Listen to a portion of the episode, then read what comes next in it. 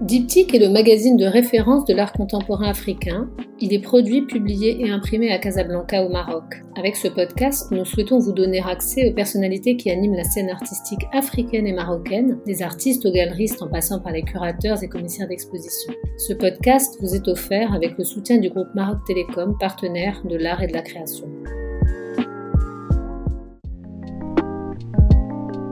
Abdla Karoum est critique d'art et commissaire d'exposition. C'est une figure centrale de l'art contemporain international. Il a tout juste 50 ans, il est né au Maroc et on le connaît surtout pour avoir créé en 2002 à Rabat l'appartement 22, un lieu euh, très connu au plan international, un lieu indépendant de rencontres et d'expositions qui est aussi une résidence artistique et qui se prolonge avec une radio, euh, Radio 22.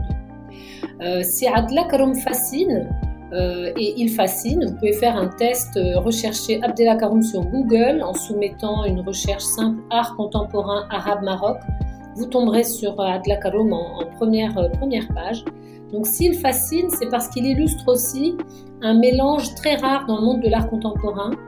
c'est un mélange entre une immense capacité à l'utopie associée à des responsabilités au plus haut niveau dans le monde réel de l'art contemporain.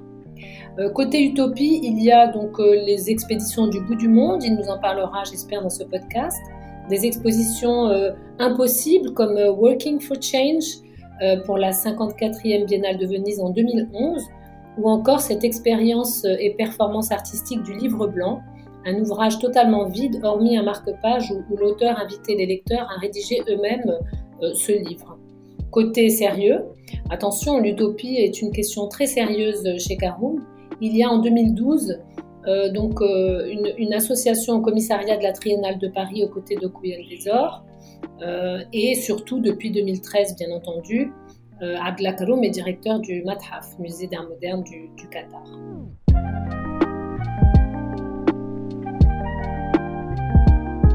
Bonjour Adla, je suis très heureuse que tu aies accepté de, figurer dans ce, nouveau podcast diptyque.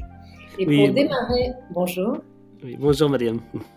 Euh, pour démarrer cette conversation, euh, j'aimerais avoir ton, commentaire sur, euh, sur ta dernière exposition. Je dirais que pour beaucoup de, personnes qui ont l'habitude de, visiter les expositions, c'est peut-être la dernière qu'ils aient visitée au Palais de Tokyo. Cette exposition, tu l'as intitulée de manière assez prophétique Notre monde brûle. Donc, comme, première question, j'aimerais te demander est-ce que l'art contemporain est un exercice de prémonition selon toi? Euh, d'abord, merci Mariam pour, pour euh, l'invitation à, à, ce podcast. Je, je, pense que c'est un bon euh, rebondissement pour continuer les dialogues dans ces moments un peu difficiles, compliqués, où les gens ne, peuvent plus visiter les musées, ou, ne peuvent plus se rencontrer, voir leur famille. Euh, mais euh, le plus important en ce moment, c'est la vie. C'est euh, plus que les expositions. donc voilà, il s'agit de, donc de, créer des espaces avec intelligence, intelligence collective, intelligence artificielle, tout ça. Et je pense que c'est un, bon, bon rebondissement, un bon, un bon geste.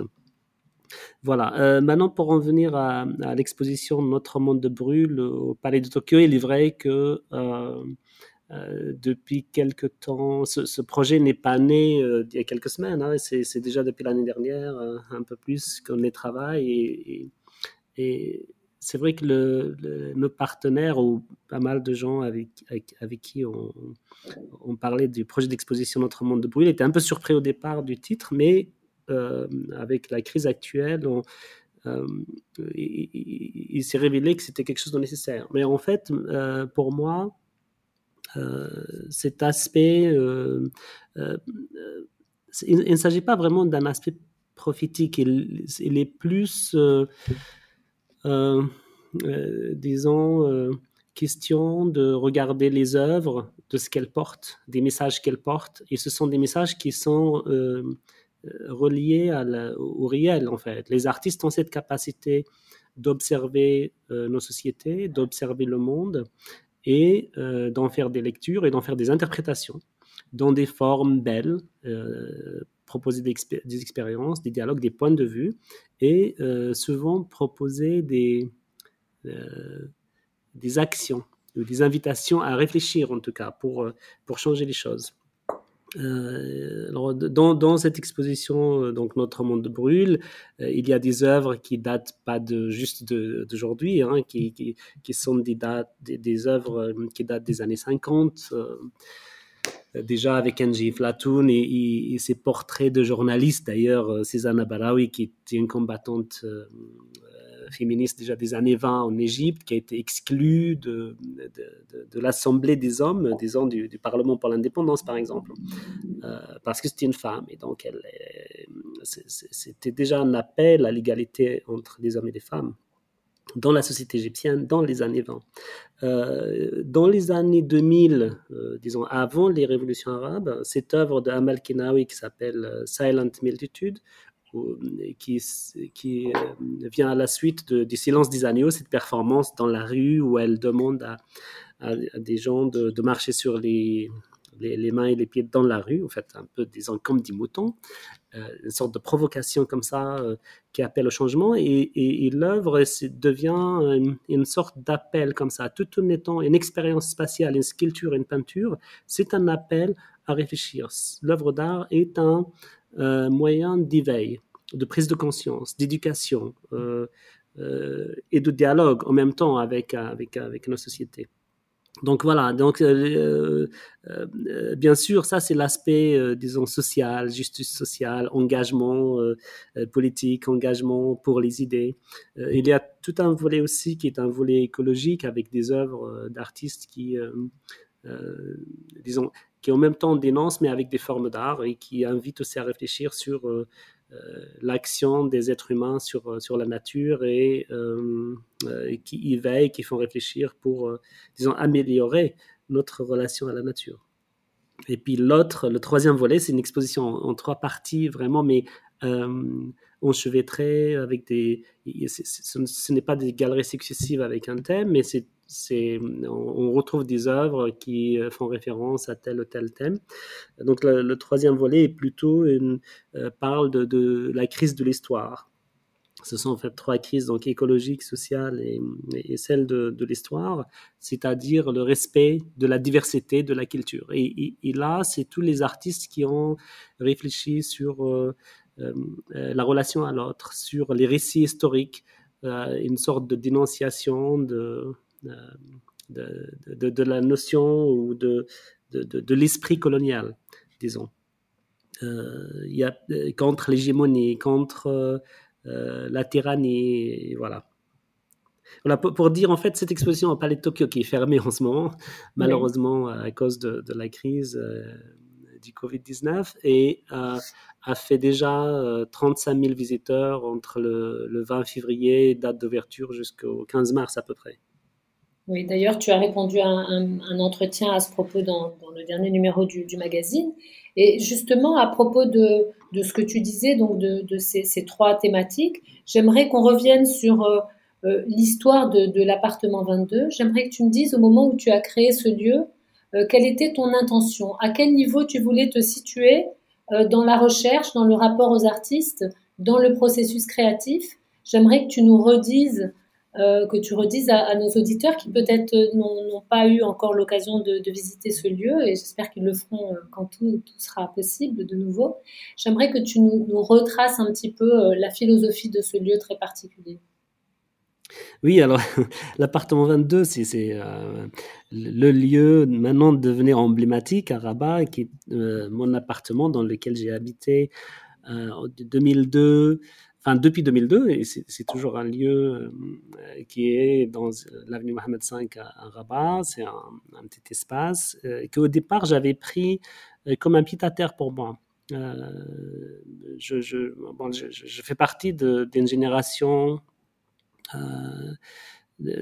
qui a étudié, en fait, j'ai d'abord étudié les arts plastiques dans les années 80, euh, entre 85 et 87, ça, fait, ça fait longtemps, euh, à Oujda, donc au Maroc. On avait des lycées euh, techniques et, offraient des arts plastiques. ensuite, je, je, je, fais l'université en France à Bordeaux. Et au retour au Maroc, je ne trouvais pas d'espace qui était prêt à accueillir les idées que je, voulais expérimenter avec les artistes. À ce moment-là, les artistes de ma génération. Et euh, je regarde ce qu'il y a autour dans la musique, dans le théâtre, euh, la littérature, et, j'avais envie de créer quelque chose, de créer un espace, ou en tout cas de proposer des projets euh, qui permettaient aux artistes de, rencontrer un public tout en, ayant un espace de dialogue libre qui adresse les questions, les sujets aussi bien sociaux, historiques, voilà, parler librement, présenter des œuvres librement et permettre aux artistes d'expérimenter d'aller jusqu'au bout euh, de leurs rêves, de les accompagner. en fait, cette notion de curateur qui prend soin des, des, artistes, qui les aide à, produire, à s'exprimer, à formuler, à éditer, vraiment à l'image d'un éditeur de livres hein, ou, de, ou, d'éditeur de plateforme éditoriale quelle qu'elle soit. Et dans cette position-là, j'avais besoin d'un espace de liberté. Et cet espace de liberté n'était pas, euh, à ce moment-là, euh, euh, donné au Maroc, n'existait pas dans les plateformes que l'on avait. D'ailleurs, il y avait très peu, très peu de musées avec le caractère expérimental. Et, il, y a galeries, il y a les galeries, quoi, c'est tout ce qu'il y, y, a. Il y a des galeries, bien sûr, et je ne dis pas qu'il n'y avait rien. Il y a, il y a beaucoup, il y a beaucoup de lieux. Hein. Il, y a, il, y a, toute une, une, multitude de lieux, euh, mais qui étaient des lieux soit liés au commerce, soit liés au tourisme, soit liés, bien sûr, certains sont liés à, des expérimentations poétiques et tout ça, mais, mais c'est très peu. Et il y avait toute une génération d'artistes qui, qui émergeaient à ce moment-là, mais en tout cas dans le secret. Et j'avais envie de, les, de partager leurs idées et de les, les, les dialoguer, disons. Mais l'appartement 22, c'est 2002. Hein, ça veut dire que c'est deux ans après les, les, expéditions Le bout du monde, qui sont déjà des créations d'espace à l'extérieur. Et l'appartement 22 commence avec euh, une simple euh, résidence à ce moment-là de deux jeunes artistes à l'époque qui sont euh, Younes Rahmoun et Safa Erwas, hein, qui étaient vraiment au tout début à ce moment-là. je les invite chez moi pour une, une résidence, réflexion, dialogue et on ouvre une exposition au bout de quelques semaines. C'était GFGH, individualité au pluriel. Et, c'était la première, la toute première. Et pour moi, en fait, cette première exposition qui a donné lieu d'ailleurs à toute une série d'expositions GFGH comme jeune femme, jeune homme, avec des sous-titres euh, individualité au pluriel, et ensuite il y avait GFGH liberté, GFGH euh, Cherche appartement. Euh, voilà, concubinage, convention, toute une série de, de mots qui étaient en fait euh, toute la variation de, sujets qui étaient possibles de faire avancer la société marocaine. Et euh, le titre principal GFGH était entre les deux lettres euh, GF et les deux lettres GH, il y avait un underscore, une sorte de ligne horizontale, comme si on mettait l'homme et la femme sur le même niveau. Ça veut dire que euh, avant d'ouvrir l'appartement 22, bien le premier projet d'ouverture de l'appartement 22, son objectif était artistique, mais son objectif était aussi un combat d'idées pour, euh, disons, promouvoir l'importance d'égalité des hommes et des femmes.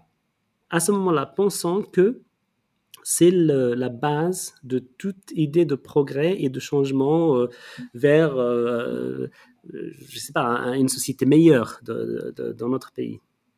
Alors, ce qui est intéressant, c'est qu'à ce moment-là, tu démarres donc avec euh, Younes Rahmoun et Safa Rose, qui sont tes, qui sont euh, tes, congénères, si j'ose dire. On, a tous euh, le même âge, hein, on est tous nés plus ou moins autour de 1970. Mhm. Et à ce moment-là, donc, c'est intéressant aussi de, se retrouver dans la situation d'un curateur, de quelqu'un qui, qui aussi aide des artistes à accoucher d'eux-mêmes. Euh, mais et qui a exactement le même âge que vous êtes dans un, comment dire dans un dialogue générationnel euh, de la même génération. Alors qu'est-ce qui ressort de cette première confrontation entre Younes Rahmoun et Safa Rouas Est-ce que ça a été le début pour eux des travaux qu'ils mènent depuis, avec grand succès d'ailleurs, depuis maintenant 20 ans finalement oui. je, crois que les artistes en fait ont, le mérite d'être, euh, disons, d'avoir des méthodologies euh, qui sont là depuis le départ. Et le, le, rôle des curateurs, disons, des commissaires d'exposition, mon rôle à ce moment-là, ce n'est pas du tout de, de, comment dire, de, de, de, faire les choses à leur place ou de leur indiquer un chemin, quel que soit. C'est vraiment de les accompagner à un moment donné et de, de les écouter et de opérer une sorte de travail de traduction entre ce qui se passe dans leur tête, ce qui se passe dans leurs ateliers, ce qui se passe dans leur, euh, disons, dans leur espace de réflexion et, et, comment ils formulent les choses avec les objets, comment ils donnent forme à leurs idées, comment ils veulent, euh, comment ils rêvent et comment ces, rêves doivent prendre forme et être euh, ressentis par un public. Euh, la chance que l'on a en fait quand on, a une base. Moi, j'ai eu la chance en fait d'avoir fait des études qui sont des études aussi bien historiques que formelles. Ça veut dire que euh, le, langage artistique, et, ce n'est pas seulement l'histoire de l'art. C'est aussi, voilà, c'est aussi le langage poétique, c'est aussi la compréhension de, des processus de création, c'est ça, c'est aussi la, la poésie, c'est aussi une sorte de, euh, euh, de glossaire, en fait, de vocabulaire. Le vocabulaire n'est pas simplement scientifique, il est aussi euh, sensible. Voilà, étant dans cette, dans cette compréhension, on peut prétendre être un peu dans le secret, le secret des artistes, un peu dans leur cuisine en fait, comprendre, comprendre les gestes pour mieux en parler et pour mieux les présenter en fait. Donc voilà, c'est comme euh, euh, vraiment ce que je disais tout à l'heure, euh, la place de l'éditeur. Hein, c'est c'est la place la plus externe à l'œuvre, mais la plus proche. Parce qu'il est impossible pour un éditeur d'être complète, de faire, d'écrire à la place de l'écrivain, pour les écrivains par exemple. Il est impossible d'être euh, sais, c'est peut-être un peu un, exemple et, pas tout à fait précis. Quand euh, dans le cinéma, un acteur, euh, on ne peut pas faire les choses à sa place. Quand, voilà. Oui, mais non, je trouve que l'image de l'éditeur est vraiment, vraiment mm. très bonne. Est-ce que tu peux nous parler dans ce sens des expéditions du bout du monde? Oui, alors les expéditions du le, bout du monde qui commencent en 2000, hein, euh, et, dans le RIF, en fait, euh, peut-être je vais faire un, aveu. C'est que moi, euh, quand je reviens en, je, en 2000, 99-2000, je suis entre la France et le Maroc. Je suis entre l'Europe et l'Afrique. et j'avais travaillé sur cette notion de passage, une esthétique du passage. Euh, travaillons entre Afrique et Europe, entre Méditerranée et Atlantique. Entre... On est entre les choses et on est entre les cultures. Euh, espace entre. Espace entre, mais c'est un espace que je, définis, je définirais comme un espace de, de passage, un espace de transition entre les. C'est comme une frontière qui a un pouvoir, comme un, comme une passerelle plus qu'un qu'un mur en fait, euh, quelque chose qui le passage dans le sens de, de lien et, mhm. ce, que, ce que je découvre euh, au retour, après avoir passé, euh, disons, une quinzaine d'années en France à étudier, mais en venant souvent au Maroc, quand je reviens dans le RIF et je rencontre les, les jeunes avec qui j'étais à, l'école primaire ou au collège, les gens de ma génération encore une fois, je découvre que nous avions, euh, les gens de la même génération, nous avions eu des, mêmes parcours différents. Nous avions les mêmes parcours au départ. on va à l'école ensemble, on joue ensemble quand on est petit. Et, quand je reviens et qu'on a 25-30 ans, on est des gens complètement différents. On vient du même village et on est complètement différents. Et quand on se parle, c'est à peine euh, qu'on se comprend. Et quand on se dit qu'est-ce que tu fais? Un artiste va dire je suis artiste, un musicien va dire je suis musicien, et, et que dirait celui qui, euh, qui a une, des magasins de distribution? Voilà, c'est, euh, c'est très loin. Et, et pour moi, le, la manière euh, ou, bien l'outil de rencontre ou de reconnexion avec, avec les villages du Rif d'où je viens, c'est d'inviter des artistes, de passer du temps avec eux euh, dans des villages dans le Rif et leur dire voilà d'où je viens. Donc euh, là, à ce moment-là, j'invite Younes Ahmoun et Jean-Paul Thibault, donc un artiste qui vient d'une culture complètement différente, européenne, française, et un artiste qui vient du Rif, mais plutôt de Jbala, du d'Ouest. Et je les invite tous les deux à avoir un, passer quelques jours avec moi dans, près du village d'où je viens dans le Rif et à, à rencontrer aussi bien des gens, des connaissances qui ont eu des parcours complètement différents que des gens nouveaux que l'on va rencontrer. la seule condition pour les expéditions Le bout du monde, que je donnais au fait, que je disais aux artistes que je mettais en, place, c'est euh, de leur dire n'amenez ni livre, ni vidéo, ni matériel de référence. Alors vous arrivez juste vous-même et on va rencontrer des gens, on va se balader, voilà, pour parler et voir les choses et essayer de comprendre, euh, comprendre là où on va et progresser. Et dans ce, cette progression et ce dialogue, on va découvrir petit à petit qu'en fait euh, les l'expression elle s'invente avec les lieux dans lesquels on est. En fait, là, on arrive. Donc, euh, voilà, c'est un peu Ibn Battuta qui va partir du Maroc, qui va aller en Inde, et à chaque fois, il va trouver des, des, le moyen de dialoguer avec, avec des gens différents, et il va même s'approprier une culture différente. Voilà, ça commence un peu comme ça en 2000, et après, chaque année, il y aura une expédition, et il, il y a comme ça une sorte de protocole. Le protocole, c'est on n'amène pas de documents, et on va à la rencontre des gens, et on écoute, et on et on s'exprime. Voilà, donc de manière la plus sincère possible. Et, parfois, quand euh, l'occasion se présente, il y a euh, quelque chose qui sort. Donc une formulation d'une installation, d'une peinture, d'un dessin, d'une photographie, d'un film. Ça se fait dans, le, dans la progression, ça se fait dans ce déplacement. Et, c'est ainsi. Ils rapporté, en fait, euh, Younes Rahman, par exemple, en revenant de cette expédition du bout du monde, il a rapporté une œuvre spécifique qui est donc le résultat de ce qu'il était avant d'arriver et de la et des échanges qu'il a pu avoir avec les personnes euh, donc de, ton village. Oui, mais là, il va apporter, il va faire une série de dessins, il va faire des enregistrements, ils vont faire une installation ensemble, euh, collaborative entre Jean-Paul, Thibault et Jonas Rahmoun. Avec Jean-Paul va prendre des matériaux euh, trouvés sur place, des, des, des, plastiques, des cailloux, et, et, Jonas va les installer. Voilà, et euh, dans, dans, le paysage, et après, il y aura des, des, animaux qui viennent jouer avec, les faire bouger, des poules, des chiens, et, et ensuite, ça devient une installation euh, participative, collaborative entre deux artistes, des habitants, et des habitants dans, tous les sens. Hein. ça veut dire euh, la nature, le vent, les gens, voilà. c'est une sorte de, parcours de recherche, disons qui, euh, qui part avec des protocoles spatio-temporels et qui vont euh, donner forme euh, à, l'expression. Parce qu'il y aura les gestes qui sont faits sur place qui vont donner naissance à des formes d'art. Tout, tout, est ouvert, il n'y a, pas, a pas de limite. Ça veut dire la forme d'art peut être dessin, peinture, vidéo, photo, lecture, écriture voilà, et, c'est ce principe-là, en fait, d'ouverture. L'expédition Le bout du monde, dans le sens où le bout du monde, ce n'est pas d'aller euh, au point le plus loin sur la planète.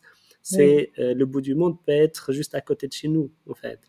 Donc c'est un, c'est, un bout du monde. Hein. Le bout du monde, c'est dans le sens un bout du monde et ce n'est pas le, le, plus loin possible. Même si au bout de pratiquement maintenant 20 ans, les, les expéditions du bout du monde ont été menées dans plein, plein de pays différents, euh, aussi bien euh, au Cameroun que dans le cercle polaire au nord, qu'à Aix-en-Provence, que l'Atlas marocain, le désert, un peu partout avec plein, plein d'artistes différents.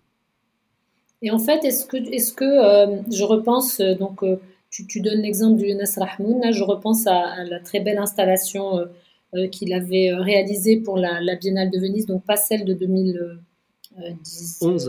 18, non, 2016. Une très belle installation dans le dans la dans l'exposition euh, générale. Et en fait, euh, euh, ça, ça, me fait penser que en fait, le fait d'avoir fait ce trajet donc vers le bout du monde, qui est donc comme tu dis géographiquement, il peut être au bout de la rue hein, parfois, mais ce, ce trajet vers un certain public d'explicitation et puis ensuite le trajet inverse, c'est-à-dire on apporte un résultat de recherche et ensuite on, rapporte avec soi aussi euh, d'autres prolongements à ces recherches. Euh, les, finalement, les œuvres de Younes Rahmoun, est-ce que tu penses que ces expéditions, elles lui ont conféré un peu cette dimension d'universalité et de capacité à, parler au monde entier À parler parce que finalement, il parle de son fort intérieur, il parle lui aussi beaucoup de ce qu'il est profondément, de son, de son village, euh, de, son, de vraiment de son terroir, euh, de sa petite rofa dans laquelle il se cachait petit, donc c'est un petit peu comme son fort intérieur. Et parler de ça il arrive à parler au monde entier. Alors, quelle est la, dimension d'universalité que rapportent les, artistes dans cette pratique-là? Je crois que quelqu'un comme Younes, euh, il a cette dimension, disons, spirituelle dans son travail dès le départ. Et, euh, euh, donc, automatiquement, enfin, parler de, spirituel, c'est aussi une chose universelle qui, touche, disons, à l'être et à, la relation au monde. Et, il est vrai que euh, Younes, avant même de, venir dans des expéditions dans le Rif ou, au Cameroun ou ailleurs, avant, même d'avoir euh, nos dialogues, euh, c'est quelqu'un qui a regardé ces paysages, qui a regardé le cosmos, qui a, compris déjà et, qui, et que dans son langage, cette sorte de conscience du monde, cette conscience de, l'univers, de l'être comme faisant partie d'un, euh, de, quelque chose d'une existence très large. Et il a compris qu'au même temps, son art peut être fait avec des gestes modestes. Et, mais il, peut insuffler à des, euh, dans ces gestes modestes, il peut insuffler quelque chose, un esprit, une âme forte à des œuvres, euh, dans des éléments très simples. Donc bien avant, c'est même dans au milieu des années 90, je crois qu'il n'avait même pas fini ses études euh, aux Beaux-Arts de Tétouan, qu'il avait fait déjà ses installations dans le Rif, dans sa région de Rif, qui est plutôt vers Beni Boufra, où il, il, fait ses installations avec les, avec les meules de, de foin euh, blanche avec ses, cercles et, voilà. Donc il s'agit je dirais qu'il y a une rencontre plutôt euh, avec Younes comme avec beaucoup beaucoup d'autres artistes hein.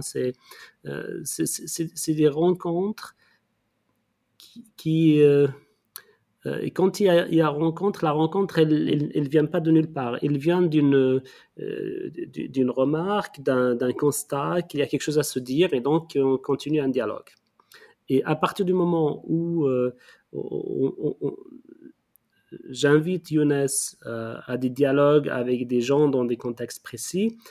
Cette, euh, conscience se cultive et la formulation des œuvres va prendre une dimension euh, pas plus universelle parce qu'elle est, essentiellement universelle, mais dans la, la, formulation, elle, comment dire, elle est éditée de manière à être accessible.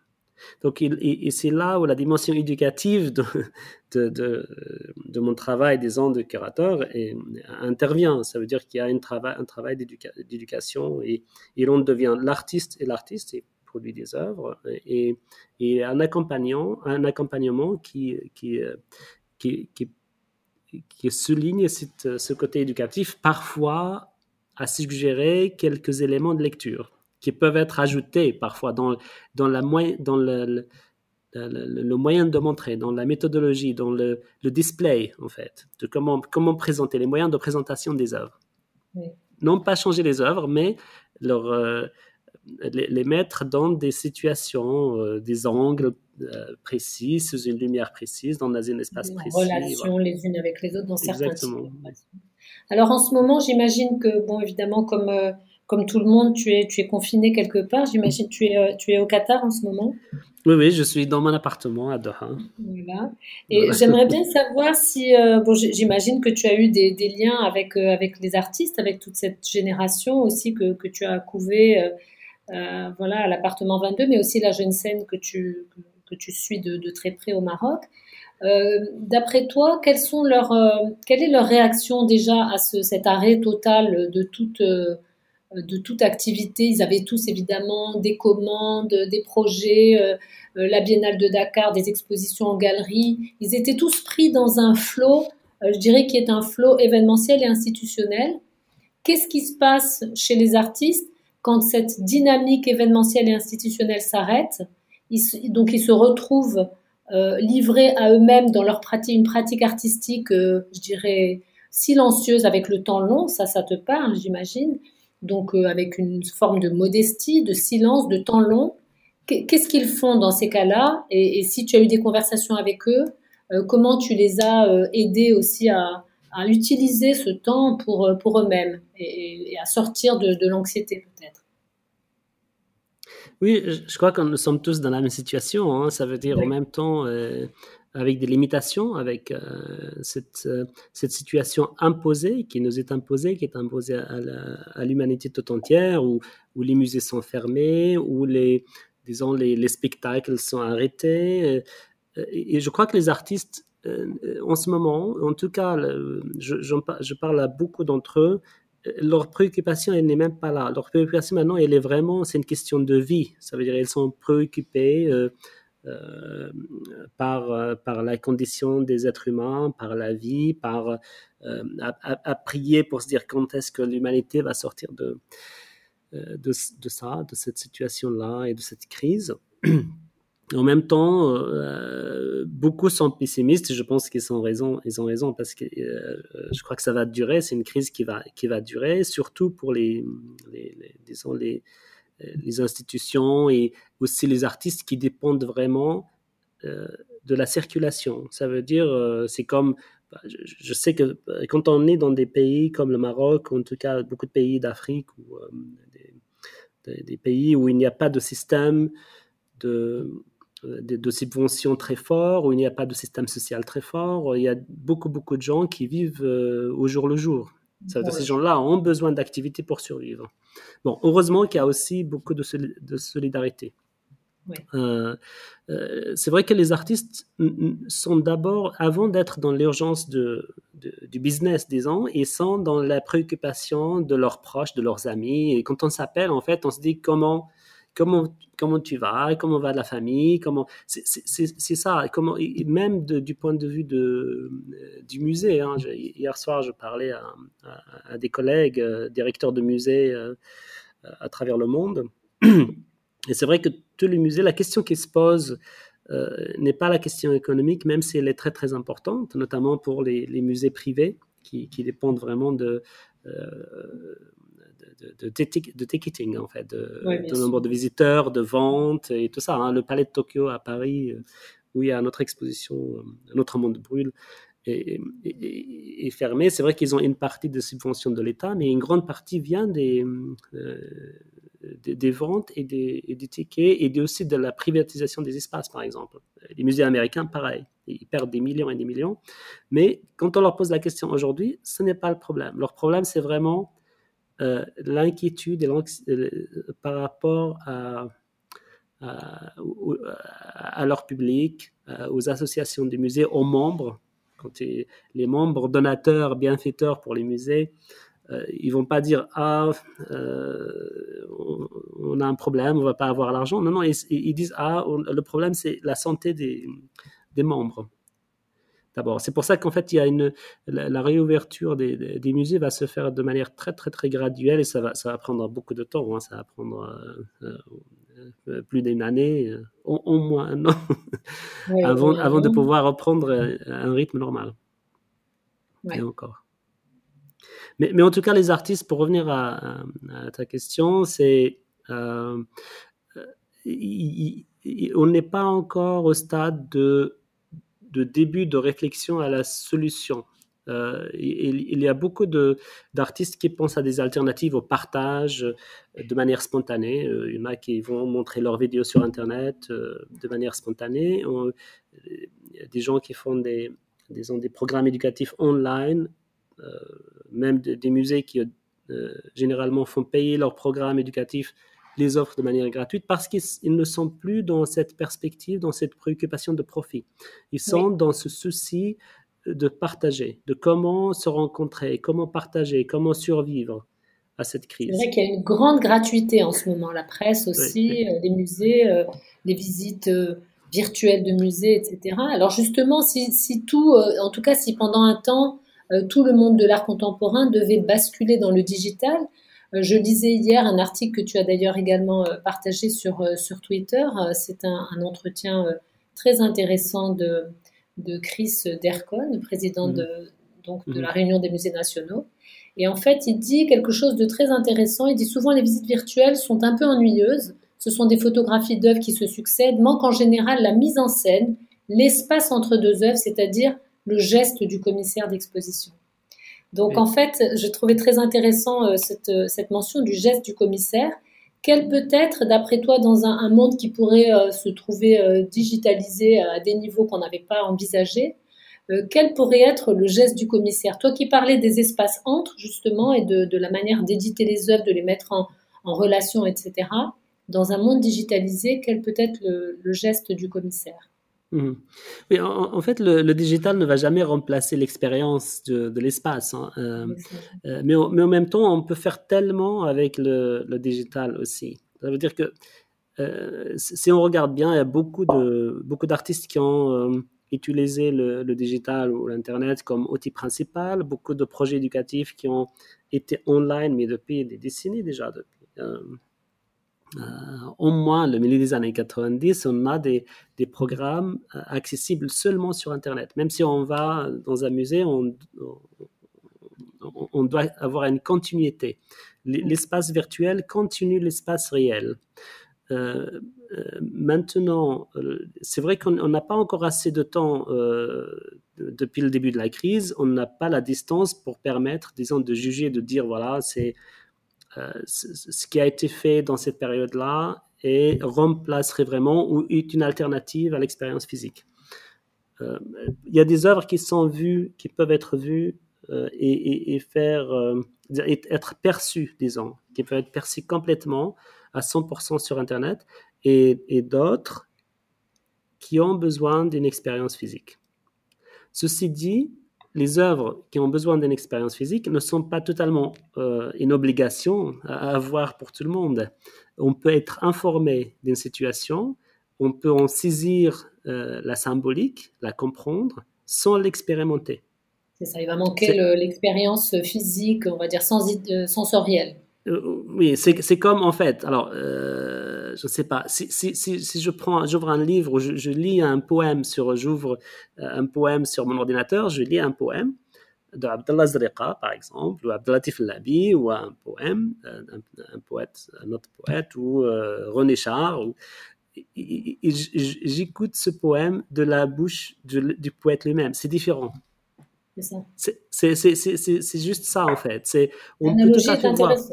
Oui, on, voilà, on peut, on peut voir, on peut voir l'image d'une œuvre, la saisir, la comprendre, mais on, on, on, en saisit le sens et l'âme que si elle est posée dans un, un, endroit idéal, disons, dans des conditions idéales. Et c'est vrai que c'est comme un film, voir un film sur son écran d'ordinateur et un film au cinéma, c'est différent. Mais du coup, est-ce que tu n'as pas l'impression que finalement, pour des... Moi, je trouve que au, terme de pratiquement deux mois de, confinement, à regarder beaucoup de propositions. Euh, alors, il y a les viewing rooms des galeries, il y a les visites virtuelles des musées, etc.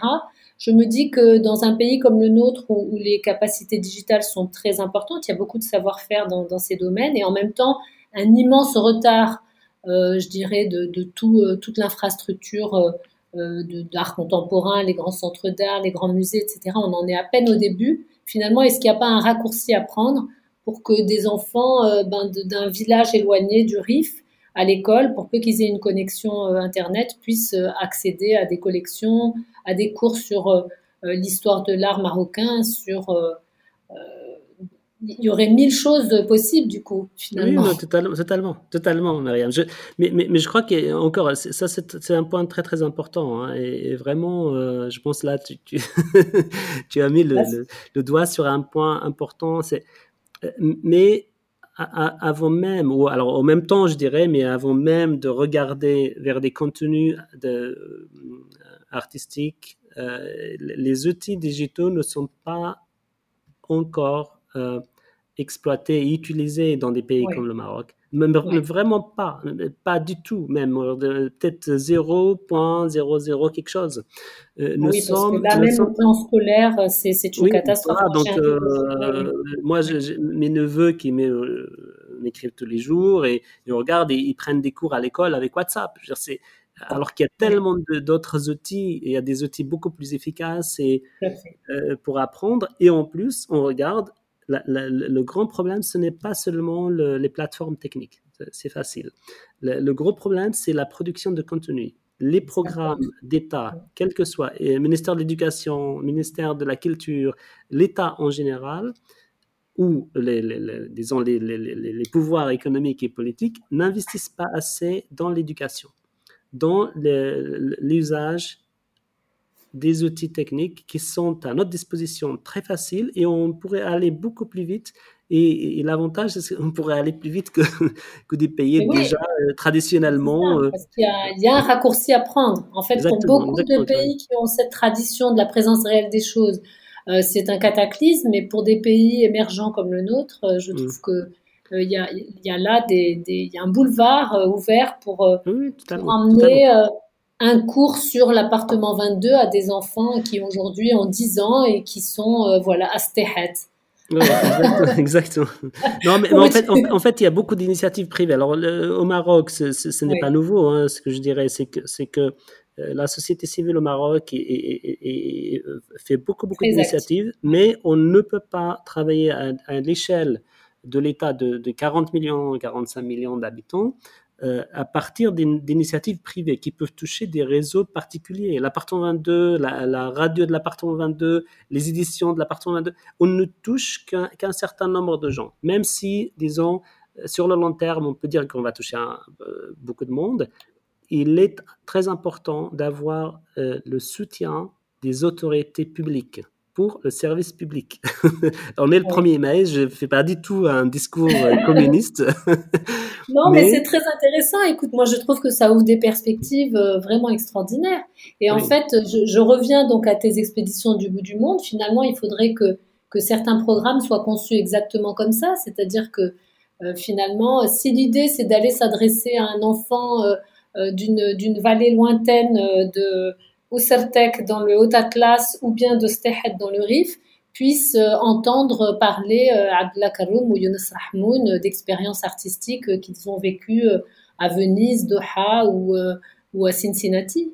Oui, ou, d'autres. D'ailleurs, même, même, même, de, même de, de, faire des projets artistiques éducatifs qui font comprendre et qui révèlent aux gens leur capacité, leur pouvoir de créer eux-mêmes. Vous allez, enfin, je, suis sûr, tu sais, euh, en allant dans des villages dans l'Atlas au Maroc, dans le Sahara ou dans le Rif, la capacité des gens à comprendre des œuvres que l'on pense contemporaines, euh, isolées, qui travaillent dans une niche et tout ça.